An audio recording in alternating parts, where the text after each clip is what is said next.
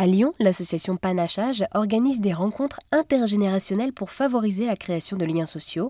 Ces événements prennent place à la Maison des Jeunes et de la Culture dans le 6e arrondissement de Lyon.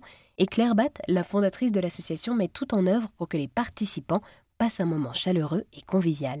Je l'ai rencontrée sur place à la MJC et Claire m'a présenté dans les détails son association. L'association Panachage, euh, je l'ai créée euh, l'été 2019.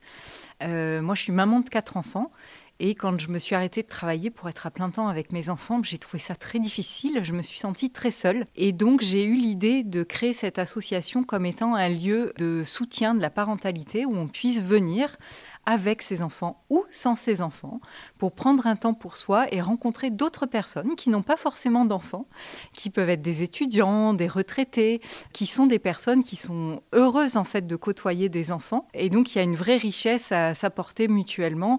Euh, donc c'est un petit peu voilà ça qui m'a fait créer cette association et l'objectif de l'association, c'est vraiment de créer des moments de convivialité, de rencontre entre générations, avec une idée aussi de tisser des liens de proximité, parce que pense qu'en retissant des liens de proximité, on peut réactiver euh, des solidarités naturelles. Avec cette association intergénérationnelle, vous voulez créer une sorte de village bienveillant et sécurisant tout à fait, j'aime beaucoup ce mot de village parce qu'effectivement pour moi euh, c'est vraiment cette idée de retisser les liens de proximité et, que ben, quand je suis dans la rue, que je sois au square avec mon bébé, que je sois au supermarché, que je puisse croiser une personne que j'ai déjà rencontrée et dire et voilà simplement prendre des nouvelles.